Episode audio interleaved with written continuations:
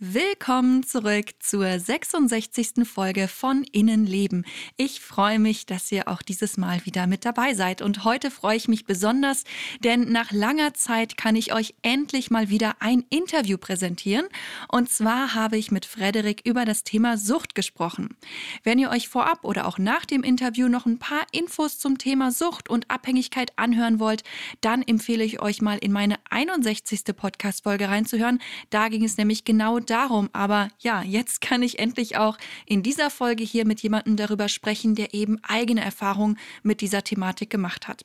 Bevor es jetzt auch schon losgeht, möchte ich mich noch bei den Menschen bedanken, die mich bei Patreon unterstützen. Und ich sage außerdem herzlich willkommen zu meinem neuesten Unterstützer Tobias. Schön, dass du da bist. Wenn auch ihr mich unterstützen und Zugriff auf zusätzliche Inhalte haben wollt, unter anderem eben auch auf das komplette ungeschnittene Interview von heute, dann schaut auch gerne mal bei patreon.com slash Innenleben vorbei. Ich würde mich wirklich sehr freuen, euch dort begrüßen zu dürfen. Ja, und ich würde sagen, los geht's mit dem heutigen Interview. Innenleben der Psychologie-Podcast für alle, die auch mal hinter die Fassade schauen möchten.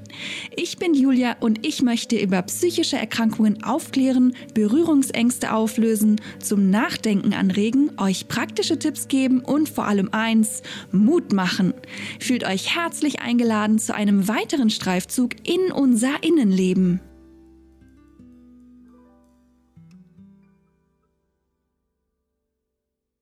Herzlich willkommen, lieber Frederik, in meinem Podcast. Schön, dass du da bist. Ja, hallo Julia, ich freue mich, dass ich hier sein kann. Du hast dich tatsächlich bei mir gemeldet, weil ich ja eine Podcast-Folge zum Thema Sucht gemacht habe. Und da hast du angeboten, hey, dazu kann ich was erzählen. Ja, genau, die fand ich einfach interessant und ich bin ja selber vom Thema Sucht betroffen. Also bin trockener Alkoholiker, sagt man, glaube ich, so in der weiten Medienlandschaft. Woran hast du gemerkt, dass du abhängig bist? Richtig gemerkt habe ich es eigentlich erst so wirklich zum Schluss. Also das Interessante ist ja, je länger man da so drin ist, redet man sich selbst ja das Ganze mehr oder minder dann schön. Das dauert lange, bis man selbst auf den Trichter kommt, weil Alkohol hat ja auch immer so einen Sinn und Zweck und den erfüllt und das über eine lange Zeit. Und dann, wenn man es merkt, ist es eigentlich im Grunde genommen schon zu spät. Wie hat das Ganze denn angefangen? Wie bist du da ja wahrscheinlich so Stück für Stück reingeraten? Angefangen hat das Ganze so in etwa, als ich 13 war. Ich habe relativ früh angefangen. Da habe ich dann das erste Mal gemerkt, dass Alkohol halt ein gutes Mittel ist zur Stimmungsregulation, dass der Effekt sehr nett ist, dass man ruhiger wird, emotional ausgeglichener für den Moment meint zu sein. Und von da an bin ich eigentlich ziemlich schnell immer weiter dran geblieben am Thema. Glaubst du, dass es vielleicht auch irgendwie so ein Nervenkitzel oder so ein Reiz war, weil mit 13 Jahren ist es ja eigentlich auch nicht erlaubt zu trinken? Ja, bestimmt. Das Verboten hat mich ja sowieso da in der Zeit schon tierisch gereizt. Und aus so einer Anti-Haltung heraus kann man das auch gut machen. Mhm. Das heißt, es hat wahrscheinlich so ganz typisch angefangen, dass du irgendwie gemeinsam mit anderen Jugendlichen getrunken hast? Genau, dass wir im Prinzip den kurzen Vorrat vom Vater von meinem Kumpel, der hatte so Sammelflaschen, so weiß ich was, Onkel Ottos Hosenbrummer und wie sie alle heißen, dass wir den gekillt haben, Stück für Stück. Und in welchem Maße, wie kann man sich das so vorstellen? Na, da war das noch eher, eher in einem weiteren Maße. Also ich würde mal sagen, alle paar Wochen wurde dann schneller zu jedes Wochenende, sage ich mal, nach so gutem Jahr, anderthalb. Und hielt sich da auch eine Zeit lang, ich würde schätzen, bis ich so 15,5 war. Da wurde es dann doch schon eher regelmäßig, das Trinken. Also abends auch. Dann auch immer in Gesellschaft? Oder nee, alleine. Wie hat sich das angefühlt? Also wie, wie war so die Situation in dem Moment? Äh, ich müsste überlegen. Also das, als es so richtig, richtig regelmäßig wurde, da war ich gerade von zu Hause rausgeflogen, bin äh, bei meiner Oma eingezogen und ich sag mal, war da auch selber tierisch unter Anspannung die ganze Zeit und da schließt sich das eigentlich relativ schnell ein, dass es auch so abends zum Runterkommen und Klarkommen dann eine Regelmäßigkeit gekriegt hat. Von welchem Umfang sprechen wir da? Also wie viel und was hast du getrunken? Also eigentlich in der Regel habe ich vor allem Bier getrunken. So zwei, drei Liter am Tag. Vor allem abends. Also abends wurde in, auch mit der Zeit ein immer dehnbarer Begriff. Also irgendwann war das dann nicht mehr abends, sondern dann war der Abend schon um 16 Uhr eingeläutet oder der Abend begann um 15 Uhr oder ist ja auch schön, wenn man es schafft, morgens schon einen Grund zu finden. Und das dann jetzt aber über die Jahre. Also ich bin ja mit 25 quasi letztendlich da ähm, dann ausgestiegen in Anführungsstrichen und ähm, da war es wirklich schon so, dass ich das gerade mal noch geschafft habe, irgendwie meine Arbeit rumzukriegen und dann musste auch schon schnell was rein. Gab es niemanden, der dich darauf angesprochen hat oder das irgendwie mitbekommen hat? Ich denke, mitbekommen haben das bestimmt einige. Ich habe nie heimlich getrunken. Also, aber ich war nie unangenehm, wenn ich getrunken habe. Also ich bin weder aggressiv geworden, noch irgendwie ausfällig, noch irgendwie, dass ich Leute da extrem beleidigt habe. Sondern jetzt so in meinem Falle, ich bin eher ruhiger geworden, freundlich, nett, der ist ja ruhig, der sitzt, der hört zu, der macht das alles klasse, so. Und wann war für dich so der Moment gekommen, wo du gemerkt hast, so, mm, ich muss da vielleicht doch was tun? Ja, also knapp vor zehn Jahren. Ich hatte einen Freund in Kiel besucht und bin hier über den Hamburger Hauptbahnhof zurückgekommen und hatte eine der massivsten Panikattacken meines Lebens, wo ich gar nicht mehr weiß, wie ich nach Hause gekommen bin. Und da begann es eigentlich auch so, dass der Alkohol nicht mehr geholfen hat. Weder gegen Ängste noch mich beruhigt hat, noch sonst irgendwie, sondern einfach ich gemerkt habe, da geht nur noch Stoff rein, aber ich habe keine positive Wirkung mehr davon. Das heißt, erst ab dem Moment, wo du gemerkt hast, oh, es, es hilft mir irgendwie nicht mehr und die Probleme, die ja eigentlich darunter liegen, werden immer sichtbarer oder erlebbarer, da hast du dann gemerkt, okay, da muss ich was tun. Ja, das klingt sehr reflektiert. War es absolut nicht. Also davor hätte ich, wäre ich der festen Überzeugung gewesen, dass ich gar keine Probleme habe. Wie sehr hat der Alkohol so deinen Alltag bestimmt? Hast du da häufig dran gedacht oder wie darf man sich das vorstellen? Ja, also eigentlich im Prinzip am Ende hat sich alles nur noch um Alkohol gedreht. Wann kann ich endlich trinken? Wie lange dauert das noch, bis ich wieder trinken kann? Hoffentlich wird es nicht zu viel. Im besten Falle komme ich den nächsten Morgen ohne größere Schäden wieder hoch. Das da muss man dann ja auch einrechnen. Dann eigentlich auch in den Jahren davor immer mal wieder versuche, nee, ich muss ja gar nichts trinken. Das hielt dann zwei, drei Wochen. Dann ging es noch viel, viel mehr los. Weil dann hatte man sich ja bewiesen, dass man auch ohne bestens klarkommt und ich habe kein Problem und es geht weiter. Das heißt, du hast dich schon selber immer mal wieder auf die Probe gestellt und gesagt, ja, ich kann ja kein Alkoholiker sein, weil ich kann ja auch mal ein paar Tage ohne auskommen. Genau, das sind so diese Selbstbeweise. Oder, oh ja, das klappt ja auch, diesen Abend habe ich ja nur, weiß ich nicht, zwei Bier getrunken. Ist ja alles glatt gegangen. Kann man sich den nächsten Tag dann ja deutlich mehr belohnen dafür, dass das alles so glatt gegangen ist. Wie unterschiedlich war so dein Gefühlserleben, ja, bevor du getrunken hast oder am Morgen vielleicht, als du noch nichts getrunken hast und mhm. dann später unter Alkoholeinfluss? Die meiste Zeit habe ich tierische Anspannung gehabt, dass ich nichts essen konnte, dass gar nichts ging, ich den ganzen Tag wie unter Strom stand, auch nicht wusste, wohin mit der Anspannung und sich das letztendlich dann legte in dem Moment, wo man was getrunken hat. Dann war einmal diese, dieser ganze emotionale Overflow, den man in sich hatte, das wurde geringer ich hatte dann mehr oder minder das Gefühl, mit mir mehr im Einklang zu sein. Man kann dabei dann wunderbar schlafen gehen, hat keine Einschlafstörungen, ähnliches. Letztendlich ist es ja nichts, kein anderer Effekt als zum Beispiel durch selbstverletzendes Verhalten. So in dem Moment ist ein tierischer Dopaminausstoß oder wie auch immer. Ähnlich muss man sich das dann auch vorstellen, weil Alkohol wirkt ja ganz direkt auf das Belohnungssystem. Da ist ja noch mehr als Dopamin, Endorphin und weiß was ich, was da alles ausgeschüttet wird.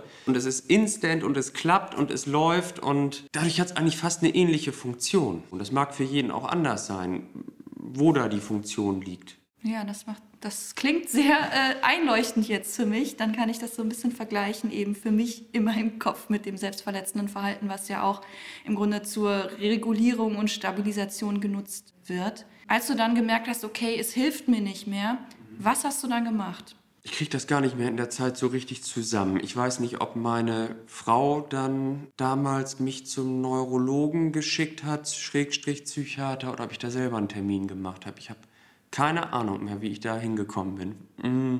Ja, auf jeden Fall bin ich da, glaube ich, hingegangen mit dem Gedanken, ja, ich habe jetzt hier so Panikattacken und Angstzustände und der soll dann mal was machen. Und dann in diesem Erstgespräch war dann die Frage, ja, ähm, trinken Sie denn auch Alkohol oder nehmen Sie Drogen oder wie auch immer? Und ich weiß auch nicht, was mich da geritten hat, aber ich habe einfach gesagt, ja, klar, jeden Abend so und so viel. Und dann hieß es, ja, nö, ähm, dann machen Sie jetzt mal besser erstmal einen Entzug. Das Witzige ist, man kriegt dann natürlich gesagt, ja, passen Sie mal auf, aber bis Sie hier bei uns aufgenommen werden, trinken Sie bitte reduziert, aber trinken Sie bitte weiter.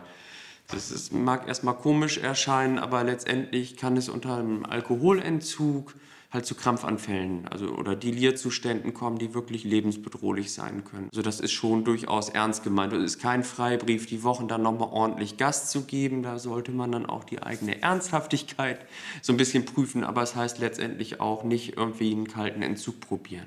Also war deine Motivation quasi dann auch diesen Entzug zu machen, dass du diese Angstzustände und diese ich sag mal, Begleitsymptome eher loswerden wolltest? Oder hattest du da dann schon auch verstanden, so, mh, hm, ich sollte vielleicht wirklich äh, ja, von Alkohol wegkommen? Naja, also meine selbstgewählte Therapie hat halt nicht mehr funktioniert. Alkohol hatte keinerlei positive Wirkung mehr, außer dass ich jetzt dann in den letzten Tagen wirklich morgens auf dem Kasten Bier gesessen habe und den über den Tag leer gemacht habe. Ohne irgendwie was Positives daraus mitnehmen zu können. Und auch in mir das Gefühl war, da muss ich was ändern, weil so kann das nicht weitergehen. Und es ist auch ganz schwierig von außen was zu tun. Also die, die, Motivation, irgendwas zu ändern, kann nur von innen kommen. Das bringt überhaupt nichts, jemandem zu sagen, ey, du hast ein Alkoholproblem, such dir eine Klinik oder ähnliches. Das kann eher noch im ganz umgekehrten verstärkend wirken. Also was, was natürlich geht, ist wenn das die Freundschaft zum Beispiel hergibt, mal zu sagen, Mensch, du, mir ist aufgefallen, du trinkst ganz schön viel. Und je offener das gelassen wird, umso mehr hat der andere eine Chance, da in sich zu gehen. Aber dann den letztendlichen Schritt, sich wirklich Hilfe zu suchen, egal wie die aussieht, über eine Selbsthilfegruppe, über einen Facharzt und ähnliches, das kann eigentlich immer nur von demjenigen selber kommen, weil alles andere ist völlig zwecklos. Du bist dann in die Klinik gegangen und wolltest auch, dass es besser wird und dass dir geholfen wird.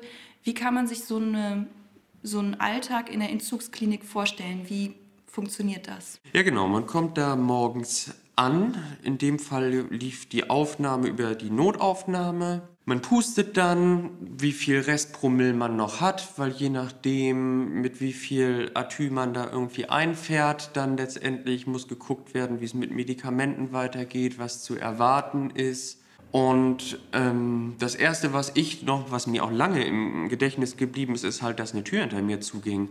Also damit war ich ja gar nicht einverstanden. Also auf der Station selber klappte eine Tür zu und ich konnte letztendlich nicht mehr raus. Weil in dieser, in, so einem ersten Schritt in diesem Entzug, da gab es wohl auch verschiedene Stationen, ich weiß nicht, wie das läuft, man wird irgendwo zugeteilt. In dem Bereich, wo ich war, saßen halt auch Leute, die einen richterlichen Beschluss hatten. Und da musste die Tür halt abgesperrt sein. Ich weiß nur, dass allein dieses, die Tür ist abgesperrt, mir ging gar nicht. Ich bin dann da irgendwie die ganze Nacht immer nur auf und ab gerannt und dann hieß es erstmal ja und hm und müssen wir jetzt auch gucken, ob wir sie dann halt ähm, den Entzug halt medikamentös begleiten. Das hielten sie dann auch wohl erstmal nicht für nötig. Sie sind ja noch jung, das weiß ich noch so. Das sind auch so Fetzen, die ich noch so weiß. Sie sind ja noch jung, sie schaffen das auch so oder wie auch immer. Ja, und dann rannte ich da meine Kreise. Also und habe irgendwie gesagt, ich gehe wieder nach Hause. Ich möchte nicht eine abgeschlossene Tür haben. Das geht für mich gar nicht. Irgendwie, ich bin freiwillig hier und ich möchte rausgehen können, wenn ich will. Und hatte da irgendwie einen netten Krankenpfleger, der dann sagte, ja, hm, eigentlich bleiben die Leute erstmal mindestens drei, vier Tage auf genau dieser Station und dann gucken wir, ob irgendwas Schwerwiegendes passiert. Wir wollen ihnen gerne auch irgendwie helfen. Ich rede mal mit dem Arzt. Und dann bin ich quasi direkt einen Tag, also den nächsten Morgen dann, als jetzt keine Krampfanfälle sichtbar waren, also oder ein Delir nicht sichtbar war, bin ich auf eine sogenannte Motivationsstation verlegt worden. Das kann man sich vorstellen, halt letztendlich wie eine Tagesklinik oder außer dass man da halt übernachtet, aber da ist deutlich mehr Angebot, da geht es nicht mehr rein in den körperlichen Entzug, sondern das ist so ein bisschen antherapieren. Und halt auch so die, hm, sage ich mal, die Leitung auch hin zu Selbsthilfegruppen. War da noch immer die Motivation, gehen Sie mal zu Selbsthilfegruppen. Da kam auch dann mal einmal die Woche eine Selbsthilfegruppe, stellte sich vor und halt auch man konnte rausgehen, die Tür war offen, man konnte den Nachmittag auch irgendwo anders verbringen letztendlich. Und gleichzeitig wird auf dieser Motivationsstation dann auch geschaut, dass man nach Möglichkeit in irgendeine Langzeittherapieform geht. Ich meine, in meinem Fall hat das acht oder neun Wochen gedauert. Also von der Entlassung von dieser Motivationsstation, bis ich dann eine Reha-Einrichtung zur Langzeittherapie zugewiesen bekommen hatte. Hab dann irgendwann einen Brief gekriegt, Sie gehen jetzt bitte in Einrichtung so und so. Gut, und dann konnte ich mich, das war eine Woche bevor die Aufnahme war, bin dann mit Sack und Pack dahin gefahren und hinter mir klappte wieder eine Tür zu. Und auch diese Tür war abgeschlossen. Und ich habe mich gewundert und gesagt, was ist denn hier los? Und jetzt ist hier wieder eine Tür zu und, und was soll das denn? Ja, wir haben hier das Konzept, dass man, wer hier ankommt, dass es erst eine ganze Zeit dauert, wo die Leute beobachtet werden sollen, ob sie das überhaupt hinkriegen und dann entscheidet letztendlich die Gruppe und wie auch immer, ob man denn so weit ist, dass man dann in den ersten Versuch mit mehreren Mitpatienten dann wohl mal in die Stadt gehen könne. Und da habe ich gedacht, nö, das möchte ich nicht. Also ich bin freiwillig hier. So, ich habe davor auch einen langen Vorlauf gehabt, da war alles in Ordnung. Ich hatte mir schon eine Selbsthilfegruppe oder zwei zu der Zeit noch gesucht, wo ich regelmäßig hingegangen bin und so Entmündigung kann ich überhaupt nicht haben. Bin da drei oder vier Tage gewesen, das war so eine einzige Quälerei, weil ich gedacht habe, das haut für mich alles überhaupt nicht hin, das ist nicht, nicht mein Weg. Und habe mich dann da letztendlich selber entlassen mit den salbungsvollen Worten, ja, das halten Sie jetzt noch drei, vier Tage durch und dann sitzen Sie wieder im Entzug. So, ich habe gedacht, na, das wollen wir doch mal sehen. bin da raus und ja, bin dann den nächsten Tag zur Sozialberatung meiner Krankenkasse gegangen, habe gesagt, das haut für mich überhaupt nicht hin. Ich bin da zugeteilt worden in eine Klinik. Da fühle ich mich überhaupt nicht wohl. Dieses Konzept passt auch nicht zu mir. So, das möchte ich alles nicht. Ja, sind Sie denn noch, sind Sie denn noch nüchtern? Ja, ich bin auch noch nüchtern, weil äh, so, okay, ja, das ist ja ein Ding. Dann, ja, dann setze ich mich mal da richtig für ein, dass sie jetzt nochmal irgendwo anders hinkommen. Und dann bin ich innerhalb wirklich kürzester Zeit, innerhalb von vier bis fünf Tagen in eine andere Einrichtung gekommen. Da dann auch äh, tagesklinisch weil ich so die Schnauze voll hatte von irgendwas, wo eine Tür zugehen konnte und ich irgendwo anders pennen muss. Eigentlich die Ängste waren völlig unbegründet. So jetzt aus der Rücksicht kann ich sagen, so oder aus der Rückschau, ich hätte da ruhig einfach äh, stationär hingehen können. Das war total locker, da war keine Tür zu und das Erste, was ich hörte, war, weil ich da auch so meine, meine Bedenken geäußert hatte, sagte, so und so habe ich es erlebt, ist das hier auch so? Muss ich dann, sagten die, nö, was soll der Unsinn? Also wenn Sie saufen wollen, dann saufen Sie auch in fünf oder sechs Wochen wieder. Sondern Sie sollen ja gleich ins normale Leben und, und ansonsten brauchen wir ja hier auch nicht, nicht irgendeine Therapie machen. Und da bin ich dann 15 Wochen, glaube ich, geblieben. Ich frage mich gerade die ganze Zeit, wie hast du es überhaupt geschafft, nach dem Entzug so viele Wochen ähm, ja, trocken zu bleiben, bis dann diese, ja, nicht gerade für dich passende Therapie äh, anstand. Also was war da deine Motivation? Wie hast du das geschafft? Ich glaube, das ist auch so ein Ding. Manchmal, wenn ich mir was im Kopf setze, dann ziehe ich das erstmal durch.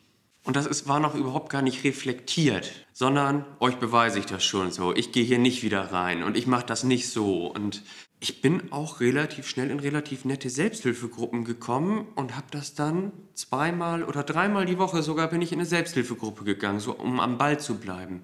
Weil was, was ja nicht so ist, ist, man hört mit dem Trinken auf und alles ist gut, sag ich mal. Sondern das Erste ist erstmal, dass man denkt, abends, wenn man über diesen ersten Punkt hinweg ist, quasi, dass Alkohol noch so spukt, ich, das wäre jetzt gut, ist dann, ich habe auf einmal so viel Zeit, was mache ich mit dieser blöden Zeit denn jetzt? Weil das nimmt ja einen riesigen Raum ein letztendlich. Womit hast du die Zeit dann für dich füllen können? Ja, dann wirklich mit Besuch von Selbsthilfegruppen ganz viel lesen, hören. Das ist irgendwie für mich ganz wichtig, dass ich das so kognitiv begreife. Also mir so ein Stück Macht wieder zurückzuerobern über Dinge, über die ich eigentlich gar keine Macht habe. Und, und, und auch dieses, wie sind andere Leute eigentlich damit umgegangen? Dieses Teilhaben an Erfahrungen anderer Menschen.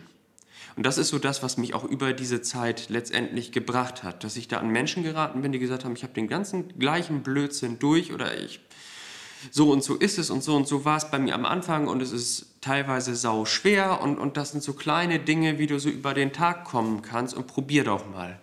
Und dann ist man erstmal in Beschäftigung. Und allein dieses in Beschäftigung sein ist eine ganz andere Form des, des der Motivation und, und des Durchhaltens letztendlich. Und welche Therapieform hat dir am meisten gebracht? Therapieform ist gut. Ich war dann in tagesklinisch, teilweise waren die überfordert, dann war ich wieder stationär in unterschiedlichen Kliniken und wirklich gebracht hat mir eigentlich letztendlich jetzt erst vor anderthalb Jahren dann ein stationärer Aufenthalt. Hab dort dann wirklich das erste Mal, dass man mich in eine Skills-Gruppe gesetzt hat und das war einfach so der Aha-Moment. Zwei Aha-Momente eigentlich. Ich hatte einen Mitpatienten, der selber Borderliner war, der nicht dem Klischee entsprochen hat, wo ich das Gefühl hatte, wenn ich mit ihm ins Gespräch kam, aha, der geht da gerade durch eine ähnliche Phase durch und ähnlich durchs Leben durch, wo ich andocken kann, der irgendwie was verstehen kann so in Gesprächen, wenn wir reden über so massive Wutattacken, wo man das halbe Zimmer zerstört und so, was man sich alle, was ich mir überhaupt nicht erklären konnte. Wo kommt das her? Was, was, was soll das jetzt gerade? Und immer wieder und immer an den gleichen Punkten. Und so, der für mich das so in Ruhe einordnete und sagte, guck mal hier und guck mal da und schau mal. Und dann halt auch diese Überlegung, ja, gehen Sie doch mal in die Skillgruppe. Wir sehen, Sie sind tierisch angespannt, Sie können nicht schlafen, Sie können nichts. Und gehen Sie doch auch mal in die Skillgruppe. Und da, so durch dieses Doppelspiel, dadurch, dass er mir ganz viel erzählt hat, wie manche Sachen funktionieren können, wie ich da weiterkommen kann. Und dieses überhaupt mich erstmal damit auseinandersetzen, habe ich mich erstmal wieder auf den Weg gemacht. Überhaupt anzugreifen, jetzt guck mal, was mit dir los ist und was dir helfen könnte. So, natürlich ist so eine Klinik letztendlich so, so ein Ort, wo ähm, Leute ja eher zusammengeflickt werden, sage ich mal in Anführungsstrichen, wo man die, die größten Probleme erstmal in den Griff bekommt, aber es hat mich so weit ermutigt, dass ich danach gesagt habe, ich würde gerne mal zu einer Diagnostik gehen, ich würde das mal richtig, mich mit jemandem mal in Ruhe unterhalten. Ja, dann ist die Diagnose letztendlich Borderline mit ADHS gemeinsam, so, also komorbid, wie sich das so schön nennt, dann als gesichert gestellt worden. Und ich schlafe seitdem ruhiger, kann ich sagen. Okay, das heißt, es war für dich sehr hilfreich, einfach zu wissen, okay, was ist los mit mir und äh, wie funktioniert das Ganze? Warum funktioniere ich so? Und wie kann ich das angehen? Ja, und was kann ich im Moment Praktisches tun, was nicht auf, sag ich mal, letztendlich in so einer Retrospektivbetrachtung läuft, irgendwie? Viele dieser Sachen, also natürlich jetzt so Akutklinikaufenthalte sind wirklich zusammenflicken. Das habe ich jetzt auch irgendwann mal begriffen, dass man das nicht überstrapazieren darf. Aber mir war dadurch auch klar, so, ja, warum hat das denn jetzt tiefenpsychologisch bei dir nicht, nicht, nicht wirklich einen durchschlagenden Erfolg gehabt? Weil mir völlig die Tools fehlten, was ich im Moment tue, wenn ich in Anspannung gerate, wenn ich irgendwie gerade emotional völlig austille. So diese, diese ganz kleinen Sachen, was ihr hier dann so Skills nennt, und auch dann nochmal so ein, so ein, so ein, dieses wirklich dieses auf die eigene Anspannung achten. Im, Im Moment, was ist gerade, was ist diese Woche, was ist dieser Tag, was kann ich jetzt ändern, also was in der Hand zu haben. Welche Rolle spielt Alkohol hier und jetzt noch für dich? Mm, wenn ich keine sage, stimmt das nicht. Ich kann sagen, so durch diesen Rückfall, der zwischendrin passiert ist, der hat mir viele Fragen beantwortet. Ich weiß, ich kann nicht trinken und ich weiß, ich kann es nicht normal. Seitdem ist diese, dieses Spukgespenst aus dem Hinterkopf weg. Man könnte, was wäre, denn man hat ja immer noch, also ich zumindest hatte immer noch so ein kleines Hintertürchen. Ah, vielleicht ist es gar nicht so. Das, das ist zu. Das ist auch für mich völlig in Ordnung. Seitdem bin ich da deutlich zufriedener. Und ich merke, dass es so in meinem normalen Alltag eigentlich kaum noch eine Rolle spielt. Ich habe, äh, nachdem ich die Folge zum Thema Sucht und Abhängigkeit gemacht habe, die Rückmeldung bekommen von einer Hörerin, dass doch ich gar nicht angesprochen habe, dass die Rückfallquote so hoch ist bei Süchten. Deckt sich das auch mit deinen Erfahrungen? Ich meine, du hast ja viel auch mit Mitpatienten dich dann wahrscheinlich ausgetauscht und auch in Gruppen. Ist das so? Die Rückfallquote ist hoch. Die Frage ist nur, wie wertet man das? Häufig ist da so eine Negativwertung, schwingt da für mich mit.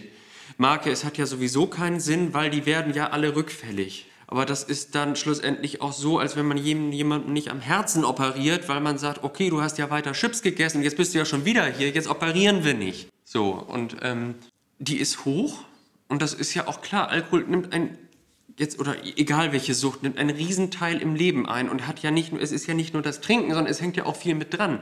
Es hängen Freundeskreise, es hängen Familiensysteme mit dran, es hängt ein Umfeld mit dran, es hängen Hobbys mit dran, wo man dann gerne und so weiter und so fort und gerade jetzt bei legalen Drogen ja noch mehr, bei Alkohol, der überall verfügbar ist. Durch das Nicht-Trinken gehen ja auch die Probleme in der Regel nicht weg das ist ein schwieriger Weg letztendlich. Und es, da gibt es genauso wie bei allen anderen psychischen Erkrankungen auch Leute, die dann einfach auf der Strecke bleiben. Ja, möchtest du noch irgendwas loswerden? Irgendwas, was wir noch nicht angesprochen haben, was du noch wichtig findest? Wenn man sich mal auf den Weg begeben hat, um zum Beispiel eine Sucht zu bekämpfen, Und das klappt beim ersten Mal nicht und beim zweiten Mal nicht und beim dritten Mal nicht. Ich finde es so wichtig, dass man am Ball bleibt. Immer wieder Anläufe nehmen und nochmal und nochmal und es ist ja nichts verloren. Man kann ja letztendlich nur, nur gewinnen. Da darf man sich dann auch, auch die Schwäche sozusagen zugestehen, die darf passieren. Aber das, was man daraus macht, ist dann wichtig. Vielen Dank ähm, für das Gespräch und äh, für dich weiterhin alles Gute. Ja, vielen Dank, dass ich hier sein durfte.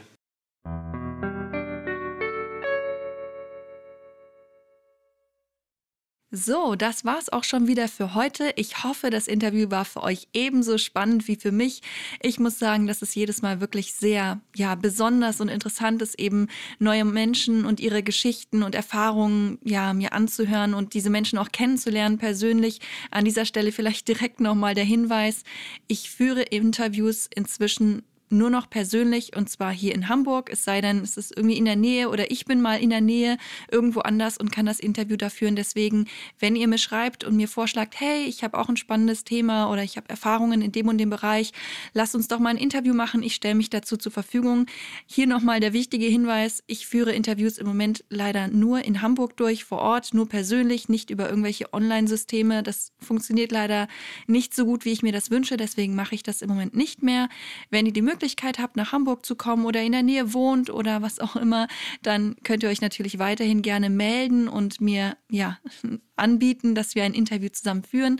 Ansonsten wird es im Moment leider schwierig, weil ich ähm, ja gerade nicht quer durch Deutschland fahren kann, ähm, um Interviews zu führen. Das ist leider ein riesiger Aufwand, den ich im Moment leider nicht leisten kann.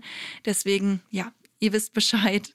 Ähm, ja, was wollte ich noch sagen? Genau, es war gar nicht so leicht, ähm, wie eigentlich immer, das deutlich längere Gespräch für den Podcast in diesem Fall wieder runterzukürzen, damit ich hier diesen üblichen zeitlichen Rahmen nicht allzu sehr sprenge. Wenn ihr Interesse habt, euch also das ganze Interview, was etwa so eine Stunde gedauert hat, anzuhören, dann schaut gerne mal bei Patreon vorbei. Das Gespräch war natürlich noch viel umfangreicher und spannender und dort stelle ich es euch eben wie auch alle anderen bisherigen Interviews in voller Länge zur Verfügung. Und ja, bei Patreon gibt es natürlich noch andere zusätzliche Podcast-Folgen und noch mehr Inhalte. Und natürlich könnt ihr dort auch für die kommenden Themen des Podcasts abstimmen. Also wenn euch das interessiert, schaut dort gerne mal vorbei. Den Link findet ihr auch in der Beschreibung dieser Folge hier. Wenn ihr auf dem Laufenden bleiben wollt, was sich so bei meinem Podcast tut und was hier und da so hinter den Kulissen passiert, dann findet ihr mich außerdem noch bei Instagram unter innenleben.podcast. Ich schicke euch ganz liebe Grüße und sage mal wieder bis zum nächsten Mal.